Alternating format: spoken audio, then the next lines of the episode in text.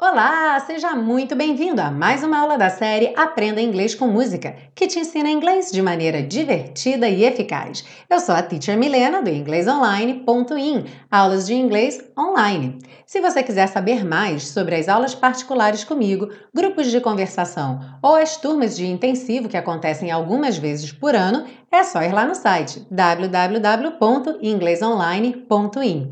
E não esqueça que está acontecendo um sorteio agora, eu vou dar duas bolsas de estudo para um mês gratuito no grupo de conversação. Se você quiser participar desse sorteio, não deixe de se inscrever, o link está aí na descrição dessa aula.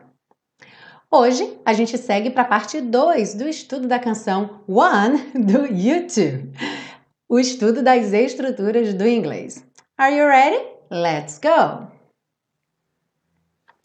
Bem, na frase One love we get to share, um amor que temos para compartilhar, ou também na frase We get to carry each other, carry each other, e aí a tradução nós conseguimos carregar um ao outro, carregar um ao outro. Essa ideia do get to do something, então get to e um outro verbo, quase sempre indica conseguir fazer alguma coisa no sentido de ter a oportunidade de fazer aquela coisa.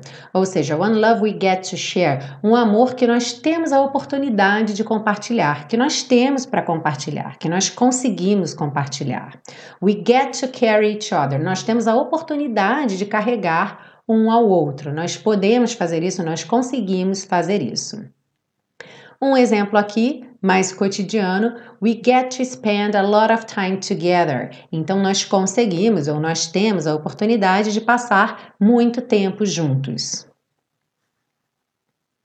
Seguindo, nós temos uma série de frases que começa com Have you come here? Eu coloquei apenas uma aqui como exemplo. Have you come here for forgiveness? Você veio aqui por perdão? E aí, como essa tradução é você veio, naturalmente surge a dúvida por que, que é have you come e não did you come? Você veio aqui, did you come? E continuaria. Então vamos lembrar que aqui a gente tem aquela diferença do present perfect para o simple past, caso você saiba os nomes dos tempos verbais. Se você não souber, também não tem problema. A ideia é você perceber que há uma diferença aí na intenção de quem fala, na situação.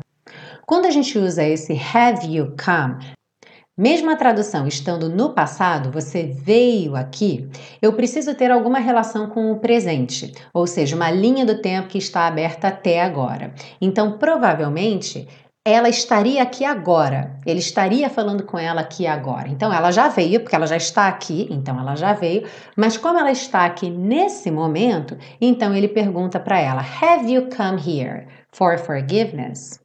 Agora, digamos que ele chega em casa hoje e ele é, fica sabendo que ela esteve lá ontem, no dia anterior.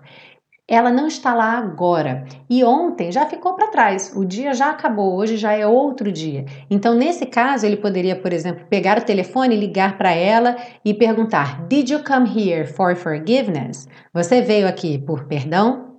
Ok? Então, basicamente, se ele está falando com ela agora, ela está lá nesse momento, ele usaria o have you come here, porque essa linha do tempo está aberta e segue até esse momento no qual ela está lá. Enquanto que se essa ação tivesse ficado totalmente no passado, did you come here? Se você gostou dessa aula, não esquece de curtir esse vídeo ou no podcast, avaliar o podcast, dar cinco estrelas. Lembre que você também pode deixar um comentário, tanto no podcast quanto aqui no YouTube, e eu adoro receber os comentários de vocês. E não esqueçam que essa semana ainda está no ar a enquete de um ano do Aprenda Inglês com Música. O link está aí embaixo, é só você clicar, responder as perguntas. Dessa forma, você me ajuda a saber o que é que você está pensando para fazer da série Aprenda Inglês com Música um projeto cada vez melhor, ok? Então não deixe de participar. Lembra que você também pode pegar o PDF dessa aula, o link está aí na descrição, e a gente se vê na parte 3 com o estudo da pronúncia. See you then! Bye bye!